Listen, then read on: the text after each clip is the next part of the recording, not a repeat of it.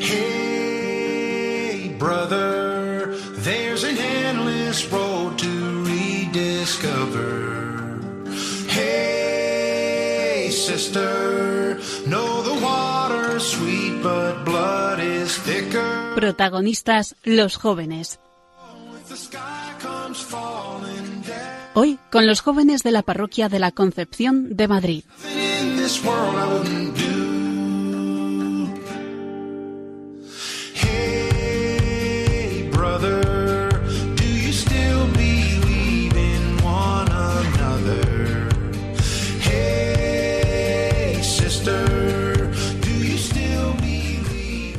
Buenas noches y bienvenidos a esta hora de radio, a esta hora nocturna y a este espacio que es para vosotros, para los jóvenes. Como todos los meses, en concreto los terceros martes de cada mes, de 11 a 12 de la noche, este es tu espacio. Sí, para ti que eres joven o que te sientes joven, porque esto es para gente de todas las edades. Aquí hablamos, ya lo sabes, de temas que te afectan en tu día a día. Nos hacemos las preguntas que tú te haces y nos ponemos en tu piel, en la piel de un joven del siglo XXI que quiere vivir en cristiano. En el programa de hoy nos sumergiremos en el Evangelio con la reflexión del Padre Napo. También nos visitará Salvador Otamendi, nuestro recomendador, para hacernos una propuesta cinematográfica. Para continuar, Ana Martín nos hablará de una iniciativa de evangelización en Internet. También se pasará por aquí Concha Skrig, que nos seguirá descubriendo el apasionante mundo de los estudios sobre la mujer. Y para cerrar, Ana Peláez nos hablará de uno de los doce apóstoles. Bueno, pues como veis tenemos un menú de lo más completo, así que no hay tiempo que perder. Esto es Protagonistas los Jóvenes, un programa que hacemos desde la Parroquia de la Concepción de Madrid.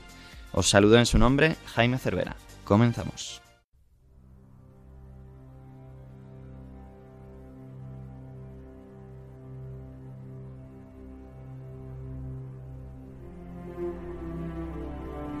Caminando con el Maestro.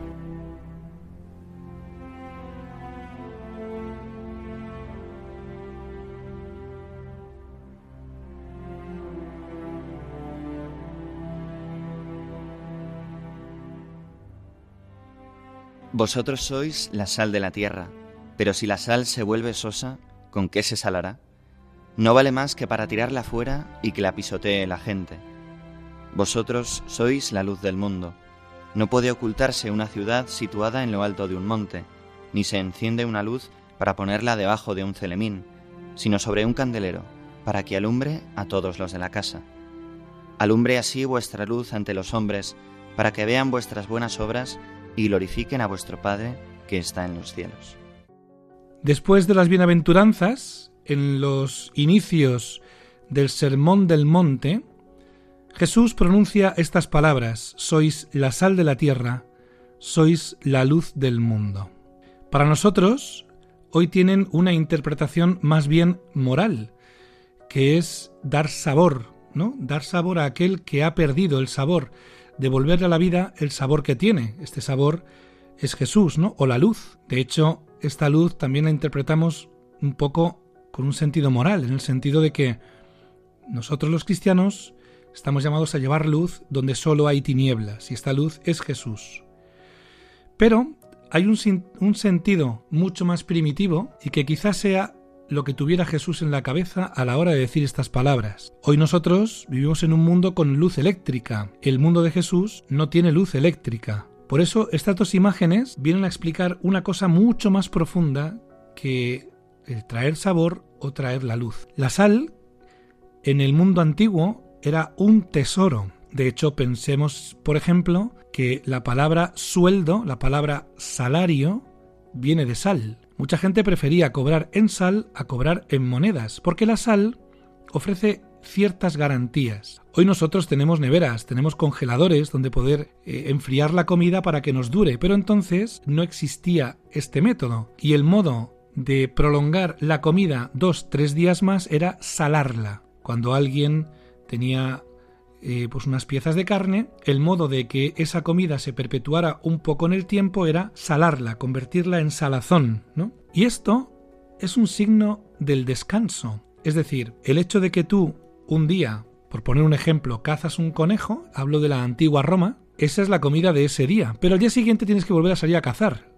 Si tú cazas un conejo o dos y los haces en salazón, los envuelves en sal, al día siguiente no tienes que ir a cazar porque tienes la carne conservada en sal del día anterior. Por eso, decir vosotros sois la sal de la tierra es un modo de referirse al descanso del hombre. Es decir, ya no hay que salir todos los días a procurarse la comida diaria, sino que tenemos un medio por el cual al día siguiente se nos garantiza un descanso. Se trata no solamente del descanso de ir a buscar comida, sino del descanso del corazón. Lo mismo sucede con la imagen de la luz. Nosotros vivimos en un mundo en el que cuando el sol se esconde, damos a un interruptor y aparece la luz. En el mundo de Jesús, en el tiempo de los romanos, en el imperio romano tardío, la luz era la que marcaba el ritmo de la vida. La vida comenzaba cuando salía el sol y terminaba cuando se apagaba el sol. Muchos paganos, muchos romanos del tiempo de Jesús, inventaron el ritual de los lampadarios, que es que una vez que se marchaba el sol,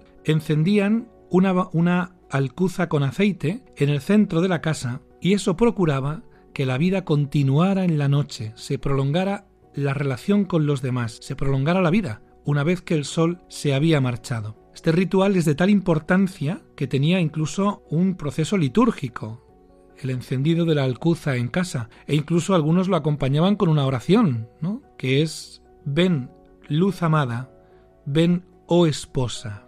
Cuando Jesús dice a sus discípulos, sois la luz del mundo, está transmitiéndoles a sus discípulos una imagen de la vida eterna, de la vida que se prolonga cuando ya se ha ido todo, de la vida que no se acaba, de la vida que se perpetúa cuando las tinieblas envuelven el mundo, cuando ya no queda nada. Por lo tanto, cuando Jesús le dice a sus discípulos sois la sal de la tierra, sois la luz del mundo, no solamente les está animando a una posición moral en este mundo que habitamos, ¿no? sino a prolongar lo que Él mismo es. Él es el descanso del hombre, la sal de la tierra, y Él es la vida prolongada sin fin, la luz del mundo.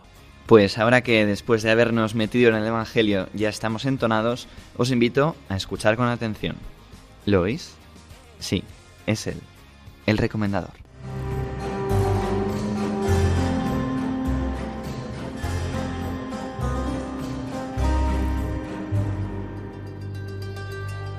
El recomendador.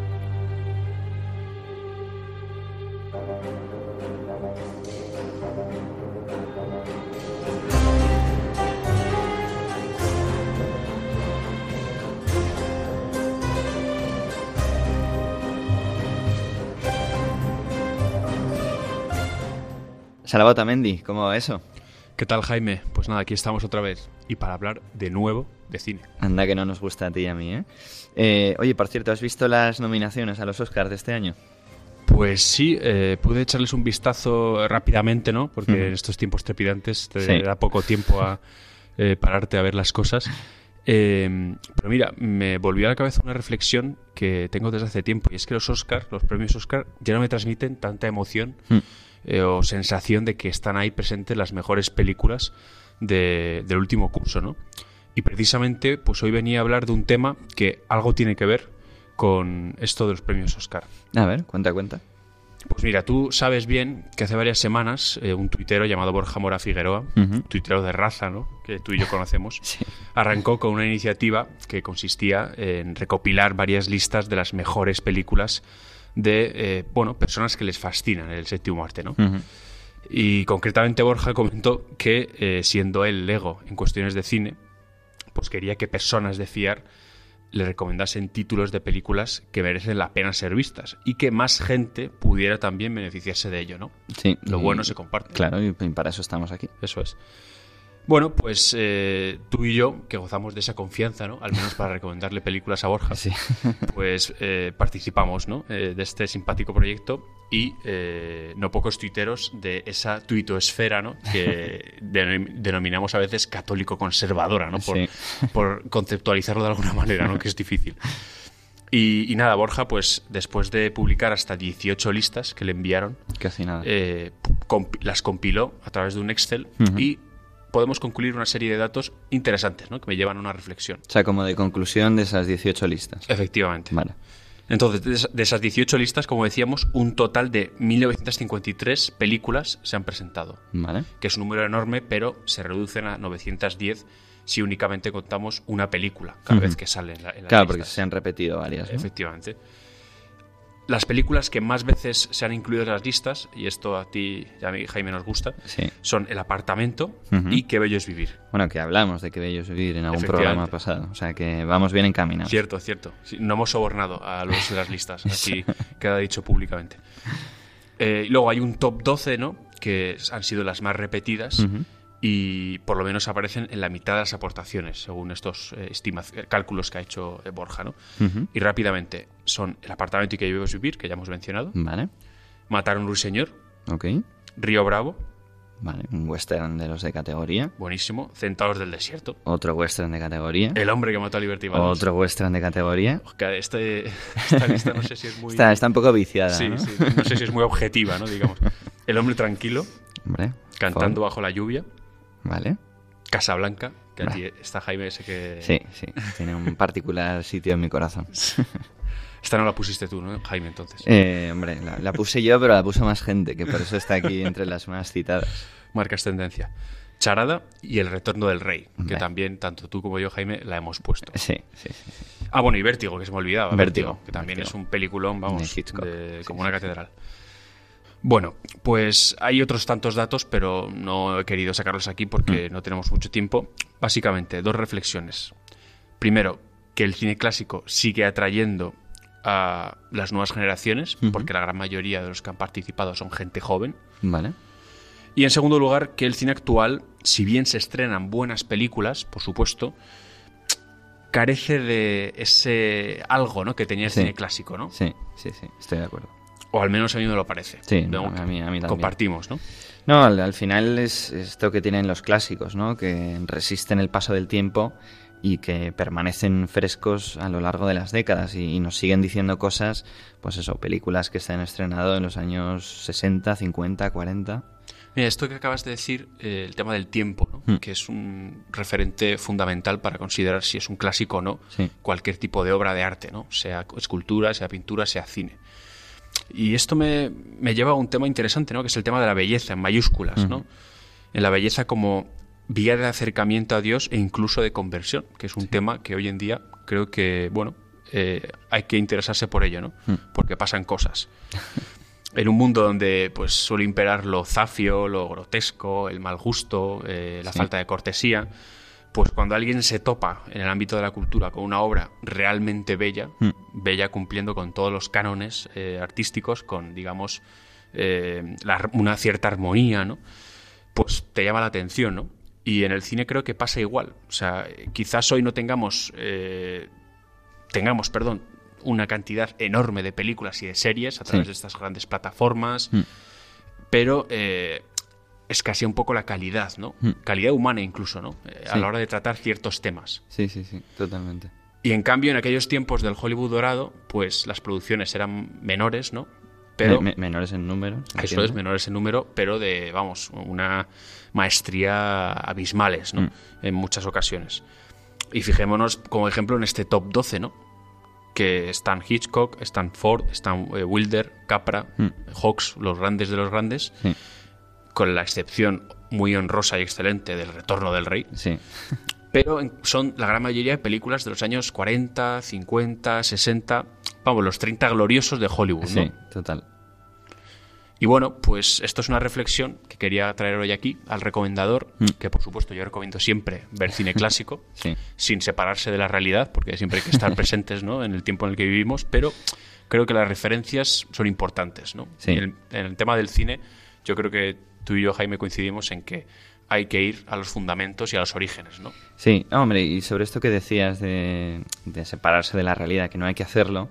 Pero bueno, Billy Wilder, que es uno de los eh, cineastas ilustres que aparece en esta lista, eh, decía algo así, lo voy a parafrasear y lo voy a decir peor que él, pero decía algo así como, bueno, si una película mía consigue que alguien se olvide de que no ha pagado una factura o de que su jefe le ha echado una bronca en el trabajo, etcétera, yo ya he conseguido mi objetivo, ¿no? O sea que el cine también tiene ese elemento de, de la buena evasión, eh, de la evasión sana. Cierto, cierto. En fin, Salva, se nos acaba el tiempo. Como siempre, muchas gracias por, por haber estado aquí hoy, por estas, bueno, esta recomendación un poco general. Hoy no hemos recomendado una película en concreto. Bueno, 12. Bueno, 12, efectivamente. Pero bueno, en general una, una invitación a que la gente que no lo haya hecho aún eh, pues descubra los tesoros del cine clásico.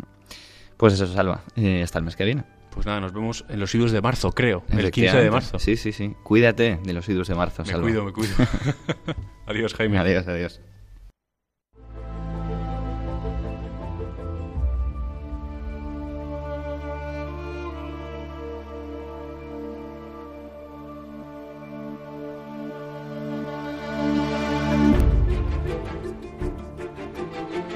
Dedo en la llaga.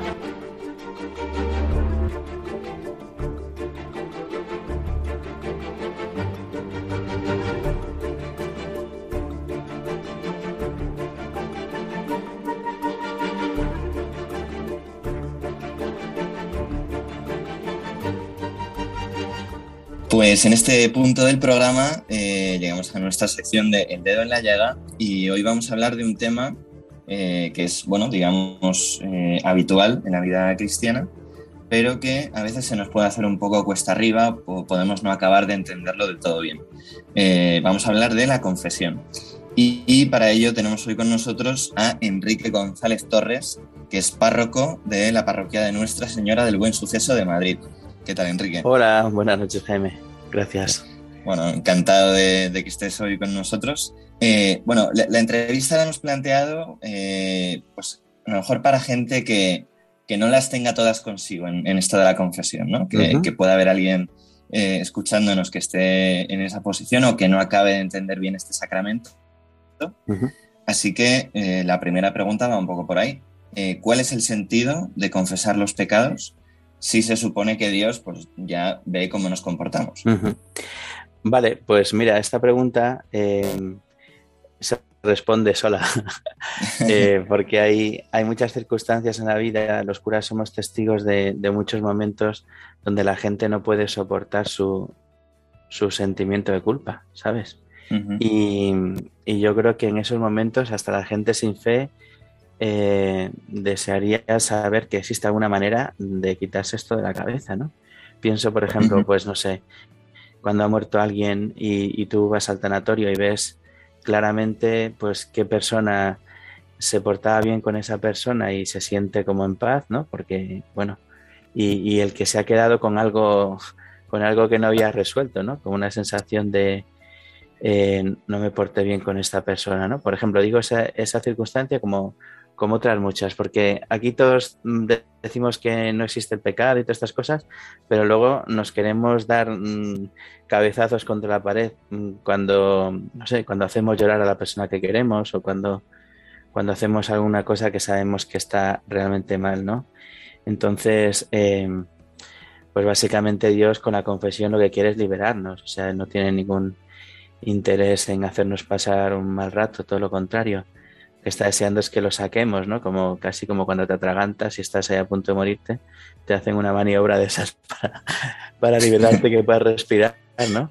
Pues eso es la confesión. La confesión es que Dios, que nos ama infinitamente, más incluso lo que cada uno puede amarse a sí mismo, eh, pues no quiere que estés eternamente arrastrando eh, pues tus culpas del pasado y vayas siempre como con ese lastre insufrible sobre tu espalda, ¿no? Y, sobre todo porque Él con su amor, que esto es lo, grande, pues puede darte una vida nueva, ¿no? Entonces, mm, Dios, eh, claro que sabe todo lo que haces, pero Dios eh, respeta tu libertad. Dios no es un ladrón que entra en una casa pegando una patada en la puerta. Dios llama como un caballero, ¿sabes? Y espera que le abras, ¿no? Entonces Dios está deseando entrar en la vida del hombre para llevar la paz a su corazón, pero no lo puede forzar, ¿no? Así que tiene que esperar a que el hombre, eh, pues recapacitando y dándose cuenta de que no tiene ninguna razón para seguir ahí eh, agobiado y sufriendo por el peso de su pecado, pues se acerque a él y, como en la parábola, ¿no? Eh, he pecado contra el cielo y contra ti, le dice el hijo al padre, ¿no? Y, y en realidad, pues eso, es más la necesidad del hombre que la de Dios, porque, bueno, pues es como la necesidad de encontrar la, sanación, ¿no? Igual pues que el hecho de, enumerar los pecados, ¿no? A veces la gente dice, pero bueno, eh, ¿qué necesidad hay de decirlo todo? Bueno, pues esto es como, como la señora mayor, espero que nadie se ofenda si está viendo esta entrevista, que va al médico le dice, le dice, me, duele todo. pues, con me duele todo no le puede ayudar mucho, señora. ¿Sabes? A lo mejor son muchas cosas, pero no es todo, ¿no? Entonces, eh, la medicina se aplica para cada herida, ¿no? Y yo lo que necesito en la confesión es mostrarle al Señor mis heridas, mis pecados, para que Él aplique como la, medicina en cada una de ellas, ¿no? Eh, bueno, pues por eso necesitamos eh, decir nuestros pecados a Dios, no porque Él no lo sepa, sino porque es la manera como Él puede abrazar nuestro pecado, eh, perdonarnos y manifestarnos su amor, ¿no? Bueno, yo creo que cualquier que se esté escuchando eh, ya le ha quedado claro, digamos, eh, los beneficios que puede tener la confesión, pero todavía hay alguien que pueda estar preguntándose, bueno, ¿por qué confesarme con un hombre, que al final también es un pecador, y no confesar mis pecados directamente a Dios? Mm. Bueno, eh, lo primero, los sacerdotes también somos pecadores y si alguien se piensa que nos da como especial gustillo o ya algún paranoico que piense que nos da como morbo o algo así, pues te aseguro que no. O sea, a nadie le apetece conocer eh, como la, no sé, la basurilla de la gente, ¿no? O sea, que no es por... A ver si alguien se piensa que es que nos apasiona. No, a ti lo que te apasiona como, como un padre o como una madre es eh, liberar a un hijo que está lleno de espinas, por ejemplo, ¿no? Porque se ha caído en una zarza. Pues tú lo que quieres es, es llevar la paz a su corazón, ¿no? Vale, pero la pregunta es ¿por qué, por, qué no directamente con Dios? Bueno, primero, porque em, Dios se ha hecho carne ¿eh? en Jesucristo, es el Hijo de Dios, pero es también Hijo de María. Nosotros, eh, gracias a Dios, podemos tocarle, cosa que, que pues es una cosa increíble para otras religiones o para personas que no tienen fe, pues les suena como a ciencia ficción, ¿no? Que uno pueda escuchar, tocar, eh, eh, sentir a Dios, pues sí, porque Dios se ha hecho carne eh, y entonces lo que dice San Juan, por ejemplo, dice lo que han tocado nuestras manos, lo que han visto nuestros ojos, de eso damos testimonio, ¿no? Entonces, la confesión es un encuentro con Cristo que es a quien representa el sacerdote.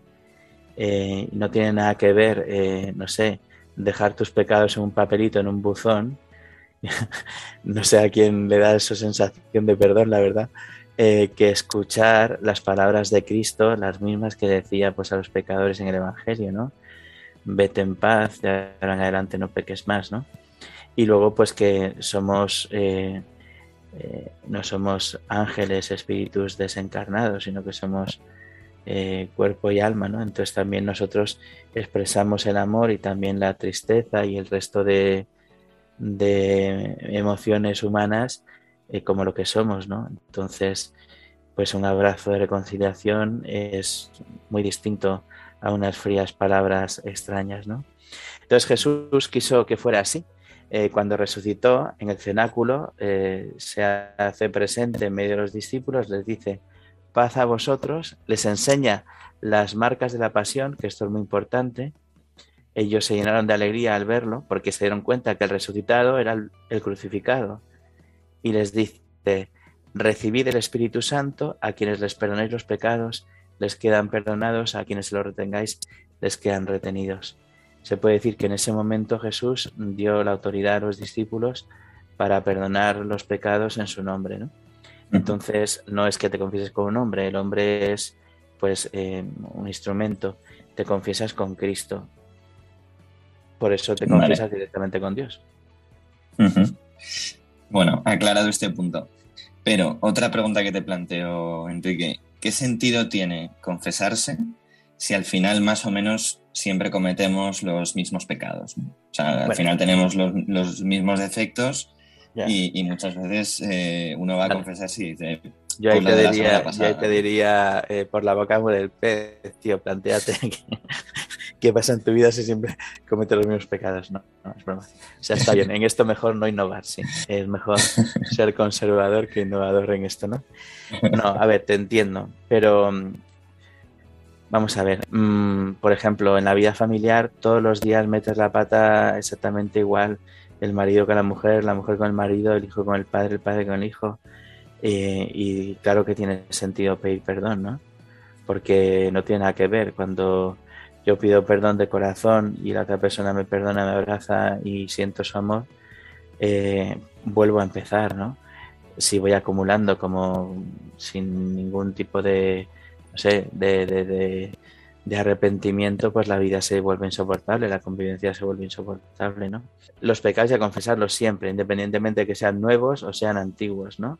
Otra cosa es que, claro, a mí esta pregunta sí, sí, sí que me hace pensar, ¿no? Porque yo noto, ¿no? Cuando las personas usan la confesión casi como si fuera, eh, no sé, mm, el felpudo de la puerta, ¿sabes? Que parece que lo hacen de una manera ritualista y absurda. Efectivamente, en ese sentido, pues, mm, ojo, ¿no? Ojo cuando uso la confesión casi ya como una especie de elemento más del, del ciclo de la adicción, ¿no? O sea, no, no, o sea, la confesión es muy seria, es el encuentro con Cristo. Eh, en, el, en, el, Evangelio, las personas que se encuentran con Él, ese encuentro marca un antes y un después en su vida. Entonces, ¿qué es lo que ocurre? Que yo no plantearía ese problema en la confesión, sino que hay que ir a la raíz del pecado. Para eso, los sacerdotes recomendamos que todos tengáis un acompañante o un director espiritual, alguien con quien ir a la raíz más profunda, ¿no? porque si solamente te confiesas los pecados es como quien quita los, los frutos podridos de un árbol, ¿no? Pero lo que hay que hacer es sanar el árbol en la raíz. No sé si me explico. Entonces las dos cosas son importantes. No dejar de confesar, el pecado es un veneno. O sea, yo veo a alguien que se está bebiendo un veneno y no le pregunto, y si no le conozco, le pego un manotazo. A lo mejor luego me mete el otro manotazo a mí, ¿no? Pero digo, perdona, es que no, no te conozco, que te estaba bebiendo cianuro, ¿sabes? Y no quiero que te mueras. Entonces, contra, contra el pecado, eh, absolutamente, absoluta intolerancia, ¿vale? Porque es que el pecado es un veneno y si echa raíz, eh, pues es corrupción, ¿no? El Papa habla mucho de esto. El pecado se puede confesar, no tiene importancia, pero cuando no se confiesa, se oculta, cuando se, cuando se hace habitual, entonces ya no es pecado, es corrupción y eso es mucho más chungo, ¿no? Porque entonces ya empieza la perversión y uno realmente se convierte en un peligro público, ¿no?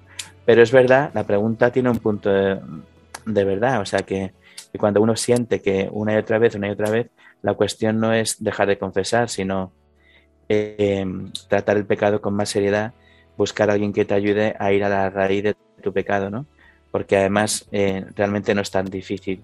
Lo que pasa es que hay que ir a, como que hay que hay querer eh, entrar en eso, ¿no? Entrar, meterse en esa, en esa harina que es harina de otro costal. Vale. Enrique, eh, ¿puedo preguntarte eh, que expliques un poquito esto de la dirección espiritual, qué es lo que es? Que puede haber gente que, no lo sepa. Vale, pues bien, la dirección espiritual es que hay personas en la iglesia que por nuestra experiencia, también por estudio, pero sobre todo es más experiencia espiritual, pues estamos acostumbrados a em, reconocer un poco eh, como los mensajes de Dios en nuestra vida, ¿vale? O sea, que las personas reciben muchos mensajes de Dios, pero de alguna manera eh, tienen que alguien les tiene que ayudar, sobre todo al principio, como a interpretarlos, porque, bueno, pues que a veces no se, no se tiene esa sensibilidad desde el principio, ¿no? Entonces, el director espiritual que está a tu lado, que no vive la vida por ti ni te dice lo que tienes que hacer, pero que te ayuda y te acompaña a entender lo que Dios eh, quiere contigo, ¿no? Sus mensajes. Hay mil imágenes que todas son un poco cutres, ¿no? Imagínate un, profesor de autoescuela, ¿no? ¿no? No lo llevas ahí 80 años sentado a tu lado. Simplemente al principio te enseña, te enseña pues cómo se pisa el embrague y se mete en marcha eh, o cosas así, ¿no? Y te explica también el sentido, porque hay que ir más despacio en esta curva, pues porque no hay visibilidad, porque está muy cerrada. Bueno, pues algo así, el acompañante espiritual es una persona que te ayuda como a entender eh, la palabra de Dios y a saber discernir sus, lo que él te quiere decir también en los acontecimientos de la vida, ¿no? Entonces, eh, referido a este aspecto, pues cuando uno va reconociendo sus límites, eh, puede simplemente quedarse ahí y sería como ver la superficie, la cáscara del problema, ¿no?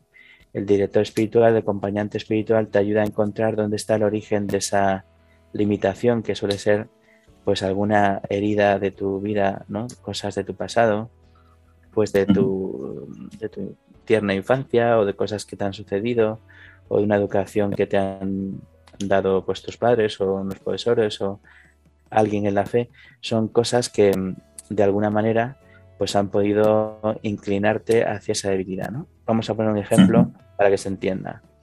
Imagínate como en la Biblia, ¿no? Dos, dos hermanos, uno es preferido de su padre y el otro no. Pues de alguna manera, si esto lo has vivido mm, toda tu vida, es muy fácil que se te haya despertado en, en ti una, una herida como de rechazo que te va a hacer sentir muy fácilmente envidia, envidia de un compañero de trabajo, envidia de tu cónyuge, envidia de otra persona que hace las cosas mejor que tú, ¿sabes? Y tú te pasas toda la vida confesándote de envidia como sin ser capaz de superarla hasta que a la luz de Dios pues descubres dónde está el origen de esa envidia. Em, a la luz de Dios pues descubres cómo Dios te ama como eres, eh, aprendes cómo a reconocer pues todas las cosas buenas y todos los dones que Dios te ha dado, como tu propia grandeza y belleza, y de repente, sin darte cuenta, pues dejas de tener envidia, ¿no? ¿Entiendes? Eso sí la, la raíz, ¿no? Porque si no, uno está siempre dándose pues, tortazos contra la pared, ¿no? Sin, sin salir nunca de esa situación. Y lo que he dicho de la envidia como un pecado capital, pues lo podemos decir de cualquiera de los otros, ¿no? Y Enrique, y aparte del efecto más obvio que es que se nos perdonan los pecados, eh, ¿la confesión tiene algún otro efecto más o menos colateral? Bueno, perdonar los pecados parece poca cosa, pero claro, cuando uno, o sea, la confesión es mucho más que perdonar los pecados. A ver, ¿cómo te explico esto? Eh, si yo entro en una habitación a oscuras y enciendo la luz, pues a menos que sea el más pedante de la historia, no digo voy a acabar con la oscuridad de esta estancia, ¿no? y después la luz, ¿no? Ya está. O sea, como que eh, la oscuridad sería el pecado eh, y la luz es la gracia. Entonces, claro que se te perdonan los pecados, pero es mucho más que eso. O sea, recibes, eh, de hecho lo dice el sacerdote, ¿no? Por la efusión del Espíritu Santo, recibes la efusión del Espíritu Santo para el perdón de los pecados, ¿no? Y te concede el perdón y la paz. Entonces, eh, uno entra al confesionario como si fuera un, no sé, un, vestuario, un cambiador, eh, pues realmente con un traje de luto y de fracaso absoluto y sale eh, vestido de, con vestido nupcial, o sea, coronado de gloria y como el rey de, el hijo del rey, ¿no? O sea, no tiene nada que ver. ¿Por qué? Pues porque lo que, lo que recibes es la gracia de Cristo, ¿no? Entonces no solamente es que se te ponga el contador a cero, eh, como eh, se te ponen los pecados y, a ver, estoy hablando de más, o sea, puedo decir cosas más teóricas, ¿no? Se te perdona la culpa, se te perdona la pena, pero para que lo entienda la gente joven que nos está escuchando es mucho más que eso. Es que Cristo me da una vida nueva, ¿no? Y eso significa eh, que no tengo por qué volver a incurrir en los mismos errores del pasado, no tengo por qué volver a caer en, todo lo que pues en el, en el pasado me ha, me ha, arrastrado y me ha hecho polvo, ¿no? Porque te he contado una historia. no sí, no, no, está, está fantástico. Perdona. ya para terminar, Enrique, eh, una, una, doble pregunta. Eh, y es que si hay que prepararse de alguna forma para la confesión y en concreto si nos podrías dar algún consejo pues para el que tenga un poco de vergüenza, ¿no? A lo mejor que lleva mucho tiempo sin confesarse o lo que sea, mm. pues cómo vencer esa vergüenza. Vale. Bien, pues a ver, eh, hay cinco actos del penitente, ¿vale? Eh, o sea, lo más importante de la confesión lo hace Dios, eso es evidente. Pero el mm. pecador, pues, mm, debe prepararse con un examen de conciencia, que es a la luz de Dios ver de que me tengo que arrepentir, pedirle al Señor eh, pues sentir como esa vergüenza y esa confusión, esa, sí, como el dolor que ha caído, ¿no? Poder sentirlo, o sea, tú sabes cuando alguien te pide perdón y te das cuenta que no, que no se da cuenta, valga la redundancia, del daño que te ha hecho y cuando otra persona te pide perdón y realmente sí que lo siente, ¿no? Pues le pedir al Señor ese dolor de corazón. Em, hacer el firme propósito de no volver a pecar, que es lo que llamamos propósito de enmienda, y después quedan otras dos cosas, decir las cosas, los pecados al sacerdote y cumplir la penitencia que te imponga, ¿no? La penitencia es como una eh, algo curativo, ¿no? Que te ayuda pues a encauzar tu vida después de la confesión, ¿no? Eso es lo que hay que prepararse. Ahora yo recomendaría eh, que el examen de conciencia lo haga uno no mirándose a sí mismo em, como por introspección, sino eh, hacerlo en oración, como que sea Dios quien te diga tus pecados. No sé si me explico. Porque cuando uno se pone en introspección, pues normalmente no ve toda la realidad, sino que la distorsiona. A lo mejor ves algunas cosas que a ti te preocupan un montón, eh, súper las ves muy bien y otras cosas ni te das cuenta ni reparas en ellas, ¿no? Entonces, mm, lo ideal es que el examen de conciencia lo vayas haciendo, por ejemplo, a diario. O sea, si rezas a diario, eh, pues cada día te, te, darás cuenta a la luz de Dios, pues de que estás haciendo alguna cosa mal, ¿no? Y pues vas apuntándola, por decirlo, ¿no? Y por decirlo así, vas haciendo como tu pequeña lista de pecados para la confesión. Y luego ya cuando vas a confesar, pues eh, acudes a esa, a esa lista que has ido preparando durante los días anteriores. Tu confesión es como más, más verdadera y más auténtica, ¿no? Si no, al final uno tiende, pues es que aunque solamente sea por, por capacidad mental, o sea, te acuerdas de lo que hiciste ayer y cuatro cosas más, ¿no? Y al final, pues, devalúas un montón la confesión, la conviertes en un trámite un poco cutre, ¿no? Totalmente. Y sobre la vergüenza, pues, a ver, no. Es que la vergüenza es lo que quiere el demonio, que sientas para, pues, para que te escondas de Dios, ¿no? Pero Dios, mm, o sea, Dios te conoce y te, pues antes de crearte ya te amaba, ¿sabes? Entonces no tienes que tener vergüenza de quién. No sé, la única mirada de la que no hay que esconderse nunca es la de Cristo, porque todos los demás no sabes lo que van a hacer cuando te descubran pecador, pero, pero Jesús sabemos, y es el único que sabemos que, que no te va a tirar ni una piedra, ¿no? Al contrario se va a acercar a ti pues para curarte y para, para abrazarte y darte el perdón, ¿no? Pues Enrique, muchas gracias por haber estado hoy con nosotros para hablarnos de este sacramento de la confesión que, como decías, es mucho más que el perdón de los pecados, sino que supone que Cristo pues, nos da una vida nueva, eh, casi nada. Eh, pues eso, Enrique González Torres, párroco de Nuestra Señora del Buen Suceso en Madrid, muchas gracias por haber estado. Gracias a vosotros. La verdad es que con poco, ¿cómo decirlo? Con poca teología, espero no, haberme pasado eh, en mi estilo coloquial. si alguien le ha asustado con, con esta cercanía excesiva, pues pido perdón. Un abrazo y muchas gracias. Ha, estado fantástico. Muchas gracias, Enrique. Adiós. adiós, adiós.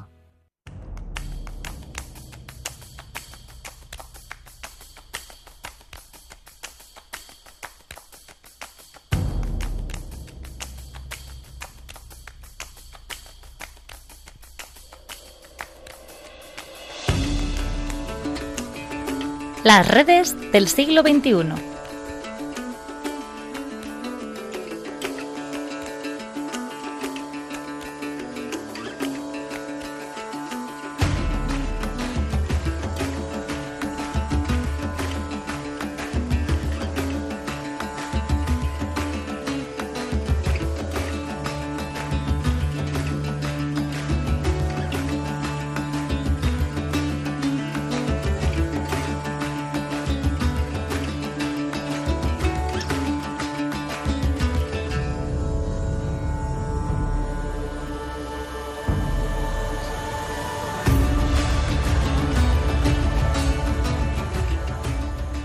Llegamos a ese momento de la noche en que nos vamos de pesca. ¿Con quién? Pues con Anita Martín. ¿Qué tal, Ana? Buenas noches, Jaime. ¿Cómo estás? Muy bien, expectante sobre lo que nos traes hoy. Bueno, seguro que no te va a defraudar. A ver, cuenta, cuenta. Hoy vamos a hablar de Catholic Staff. Hombre, qué bueno. Pero pensaba que se habían dado un tiempo esta gente. Eh, sí, es que han pasado unos meses un poco menos activos, pero tú tranquilo que han vuelto con fuerza. Bueno, me alegra, me alegra oírlo. Eh, pues venga, vamos al lío. Cuéntanos de qué va. Eso, que nos estamos adelantando. Bueno, pues Catholic Staff no es ni más ni menos que tu programa ideal si quieres evangelizar al mundo. Podríamos decir que son los youtubers católicos por excelencia aquí en España. Sí, creo que podemos afirmarlo sin ningún reparo. A ver, cuéntanos un poco de su trayectoria. ¿Cuándo empezaron? ¿Cómo? Vale, pues es un proyecto que nace dentro del Hogar de la Madre, que no sé si te suena. Sí, sí, sí. Bueno, para nuestros oyentes es una asociación pública internacional de fieles con tres misiones muy claras dentro de la Iglesia. Número uno. Número uno, la defensa de la Eucaristía, luego la defensa del honor de la Virgen María y por último, pero no menos importante, la conquista de los jóvenes para Jesucristo. Casi nada, ¿eh? Casi nada. bueno, pues unido a estos nobles objetivos, se tomaron muy en serio la llamada que hizo en su día Juan Pablo II sobre evangelizar a través de los nuevos medios. Y entonces la providencia jugó de las suyas para que en 2014 se juntasen el hermano Pablo y Luis Escandel para dar vida a Catholic Staff. Qué tíos más grandes. Ya te digo.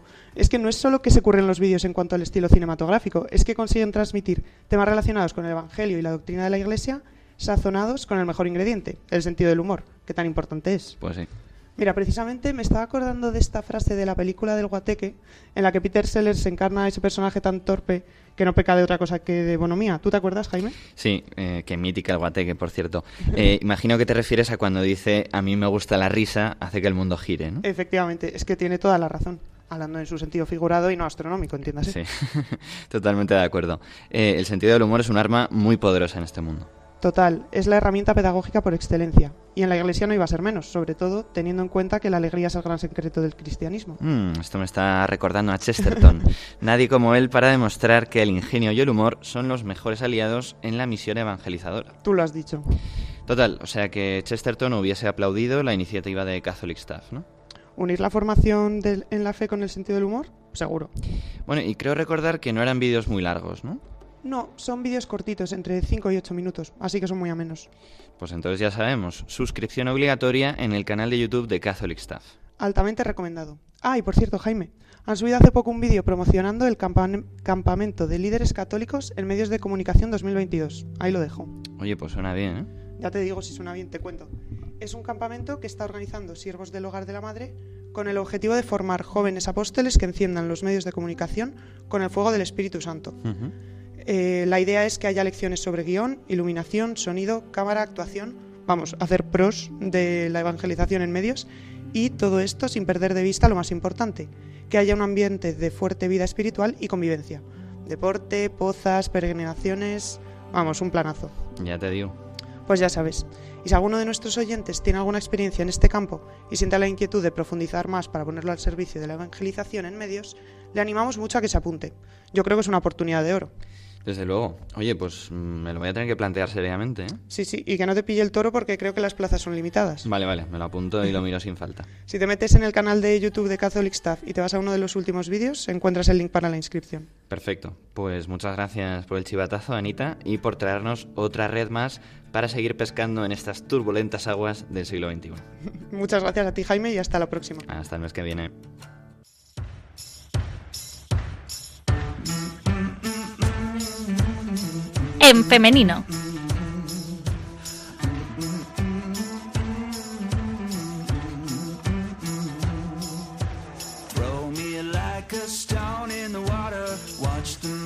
Rise up.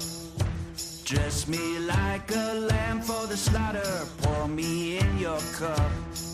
Should've known we'd bring trouble, trouble gonna find you here. Trouble. Pues en este punto del programa seguimos adentrándonos en el universo femenino con Concha Skrig. ¿Cómo estás, Concha? Hola Jaime, qué bien estar otra vez por aquí. Bueno, recuerdo que la última vez en que estuviste por aquí nos hablaste de la huella de la mujer, sobre todo en el hogar y en la cultura. Y vimos también la importancia de estos, de estos dos ámbitos, ¿no?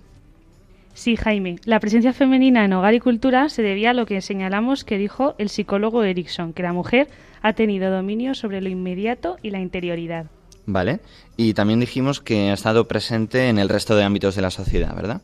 Efectivamente, hoy quería hablaros de su presencia en política y en el mundo del trabajo en general. Oye, pues vamos a quitarnos lo peor primero. Empezamos por la política. pues en política la mujer ha tenido presencia primero desde la Casa de la Reina en la Corte. Esta casa era una institución creada en la Edad Media para el servicio personal a la reina. El rey también tenía la suya propia, que normalmente estaba conformada por miembros de las élites sociales y económicas, principalmente por nobles con la grandeza de España. Por su parte, la Corte comprendía a todos los empleados en las tareas político-administrativas derivadas de la monarquía, como la justicia, la hacienda, cancillería. En ellas las mujeres estaban presentes, pero como consortes o como madres de los cargos oficiales. Oye, Concha, ¿y qué tipo de funciones podían tener? Las damas de la Casa de la Reina realizaban los empleos relacionados con el servicio doméstico privado de la reina y el aparato y simbolismo de su figura, es decir, agenda y cuidado de protocolos en vestimenta y ceremonial. La camarera mayor era la dama de más alto rango, con mayor cercanía a la reina y con más influencia política, por tanto. No confundir con las camareras de las cafeterías. Bueno, eh, ¿algún ejemplo de este tipo de mujeres? Como lo que yo investigo del siglo XIX se me ocurre en la marquesa de Santa Cruz, Joaquina Tellez Girón y Pimentel, o la duquesa de Berwick y Alba, Rosalía Ventimilla. En el reinado de Isabel II lidiaron con la introducción de las nuevas pautas liberales sobre la administración de la Casa Real, sin que el cargo de camarera perdiera su influencia política. Casi nada. y sobre la influencia de las esposas de altos cargos políticos me gusta contar una anécdota entre Winston Churchill y su mujer. Hombre, el bueno de Churchill, cuéntanos. eh, Clementine, la esposa de Winston Churchill, estuvo hablando con un barrendero durante un tiempo en la calle. ¿De qué hablaste tanto tiempo? le preguntó luego Churchill. Ella sonrió. Hace muchos años él estaba locamente enamorado de mí. Y Churchill irónicamente le dijo, así que podrías haber sido la esposa de un barrendero. Oh no, mi amor, le dijo Clementine. Si me hubiera casado con él, habría sido el primer ministro hoy.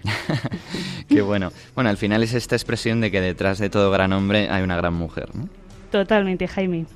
Y bueno, hay otras ocasiones en las que hemos visto participar a una mujer en acontecimientos políticos como en guerras o movimientos como el abolicionismo. Bueno, en la guerra es conocida la figura de Juana de Arco, ¿no? Efectivamente, una mujer francesa, campesina, que se supo enviada por Dios para dirigir el ejército francés, coronar como rey al delfín en Reims y expulsar a los ingleses de su país. Luego sería condenada a la hoguera por brujería tras un proceso inquisitorial a instancia del enemigo inglés. Y su nombre solo sería restaurado por las apelaciones de su madre, Isabel Romé, ante el Papa. Luego ya sería canonizada mucho más tarde en el siglo XX. También tenemos nombres de mujeres españolas, como María de Estrada, que acompañó a los ejércitos españoles en la conquista de México, María Pita, que defendió Coruña ante los ingleses, o Agustín Aragón, heroína de la guerra contra la invasión napoleónica en 1208. Bueno, y además últimamente se han hecho muchas películas sobre mujeres durante la Guerra Mundial, ¿no? Sí, se las ve como espías, francotiradoras, enfermeras, en la resistencia, trabajando en las fábricas. Bueno, y el abolicionismo también lo comentabas, ¿no? Sí, el abolicionismo de la esclavitud en el siglo XIX era especialmente defendido por los metodistas y las primeras mujeres que lo promovieron pertenecían a este movimiento. Ejemplos fueron Elizabeth Cady Stanton y Lucrecia Mott, que luego eran reconocidas feministas en Estados Unidos. En España, desde 1864, también se contó con una sociedad abolicionista de señoras, a cuyo frente estaba la escritora Carolina Coronado. Pues sí, realmente abolicionismo y feminismo estuvieron muy unidos. Sí, las mujeres abolicionistas, al clamar por los derechos de personas de raza negra, se dieron cuenta de que ellas tampoco los tenían y dieron un paso más configurando el feminismo. Pero del movimiento feminista hablaremos en otra ocasión en más profundidad. Sí, que merece uno o dos programas aparte. Bueno, eh, ¿qué nos puedes decir entonces sobre la mujer en otros campos laborales? Pues la mujer se empleó con preferencia en trabajos que podían considerarse prolongación de sus funciones domésticas, como costureras, maestras o enfermeras siendo mal consideradas en otros sectores productivos, lo que justificaba una peor remuneración. O sea, que había una especie de concepción de que la capacidad para ser madre como que debía definir también su función social, ¿no? Así es, de hecho era comúnmente aceptado, y bueno, estaba reflejado en lo legal, que solteras y viudas pudiesen trabajar, pero en el caso de las casadas solo podían trabajar en tres casos, ausencia de hijos, insuficiencia del salario masculino en caso de situaciones críticas de supervivencia como la enfermedad, y el desempleo o la ausencia del marido. Y habría que esperar al fin de las guerras mundiales para que esta casuística sobre la mujer casada fuera menos restrictiva.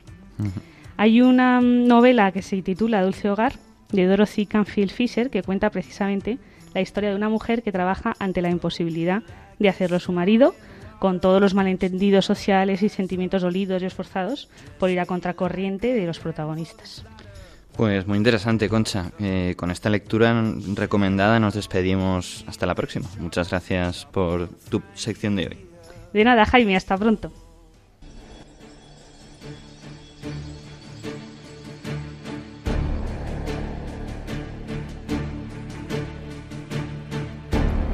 Historia de un apóstol.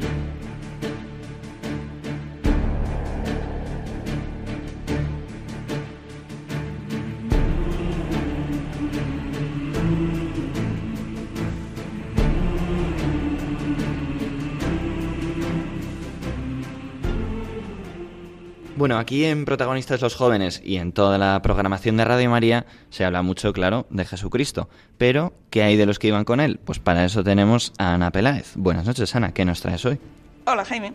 Pues el último martes hablamos de Santiago el Mayor y hoy vengo a hablarte de su hermano. San Juan Evangelista. Exactamente, Juan. Juan es un nombre hebreo que significa Dios ha dado su gracia. Como comentamos otra vez, entre los doce apóstoles hay tres privilegiados a los que Jesús llevaba consigo en determinadas ocasiones, Pedro, Santiago y Juan. Y reflexionando sobre esto, se comprende que la madre de Juan y Santiago se acercará a Jesús a pedirle que sus dos hijos se sentaran a su derecha e izquierda en el reino. Tú imagínate a la madre de los que llamaban hijos del trueno por su carácter, puede que no se lo heredado del padre, yendo orgullosa de sus hijos a hablar con Jesús. Y por supuesto Jesús responde que el sitio a su derecha e izquierda no le corresponde a él decirlo. Aunque ya sabemos que el sitio a su izquierda está ocupado. Eh, ¿Así? ¿Y eso? Hombre, claro, porque Cristo está sentado a la derecha del Padre. Ah, claro, y su izquierda está ocupada por el Padre, no había caído. bueno, en la Biblia encontramos escrito por San Juan el Evangelio de San Juan, la primera, segunda y tercera cartas de San Juan y el Apocalipsis. En su Evangelio, San Juan se refiere siempre a sí mismo como el discípulo al que Jesús amaba. Esto quiere decir que Juan reconoce en la mirada de Cristo el amor que le tiene y se siente movido a describirse así. Parece como si esto fuera lo más importante para él. Si le preguntaras, Juan, ¿tú quién eres? Te respondería, soy el discípulo al que Jesús amaba. Porque eso es lo que verdaderamente le caracteriza. Así que esto es lo que yo le pido a San Juan, que nos ayude a darnos cuenta del amor que nos tiene Dios, hasta tal punto que sea esto lo que más nos caracteriza y por tanto el centro de todas nuestras acciones. Y por supuesto a través de la Virgen, que gracias a que San Juan fue valiente y estuvo al pie de la cruz, la tenemos todos los cristianos como madre. Oye, qué, qué bonito esto que dices, Ana. Oye, ¿y qué pasó con San Juan después de la ascensión del Señor? Pues colaboró con Pedro en las diversas tareas de la Iglesia y estuvo muy unido a él pero bueno, no se le menciona mucho más en los Hechos de los Apóstoles, pero sabemos que convivió con la Virgen hasta su asunción. Fue el único apóstol que no murió mártir, sino de anciano. La tradición nos dice que le desterraron a la isla de Patmos, donde escribe el Apocalipsis, hacia el año 95. Pues nada, Ana, muchas gracias por habernos acercado la figura del apóstol Juan, tan importante entre los doce. Encantada, como siempre, Jaime. Pero oye, ¿me dejas acabar con mi chiste habitual? Uy, miedo me da. Bueno, venga. ¿Tú sabes por qué Juan es el apóstol más rápido? Mm, a ver. Porque tiene primera, segunda y tercera. Madre mía. Creo que es el peor de los chistes que has contado y eso es mucho decir. Creo que te vamos a, retirar el privilegio de los chistes a partir de ahora. Se me acaban las ideas. bueno, eh, lo dicho, muchas gracias y hasta el mes que viene, Ana. Hasta el mes que viene, Jaime. Pues en este momento, al filo ya de la medianoche, vamos cerrando este programa de Protagonistas los Jóvenes. Quiero darles las gracias a todos nuestros colaboradores y por supuesto a Pablo Jaén, que está a los mandos en la cabina de edición. Os recuerdo también el email del programa al que podéis escribir con cualquier duda o aportación. Protagonistas los jóvenes 2 arroba radiomaria.es. Repito, protagonistas los jóvenes 2 arroba radiomaria.es. Además, no te olvides de que puedes volver a escuchar este programa en formato podcast o bien en la web de Radio María radiomaria.es o bien en Spotify. No tienes más que buscar protagonistas los jóvenes. Bien, pues os ha hablado Jaime Cervera en nombre de los jóvenes de la Parroquia de la Concepción de Madrid. Esto ha sido tu programa, aquel en el que tú eres el protagonista. Nos vemos el tercer martes del mes que viene. Gracias a Radio María por acogernos, gracias a ti por escucharnos. Adiós.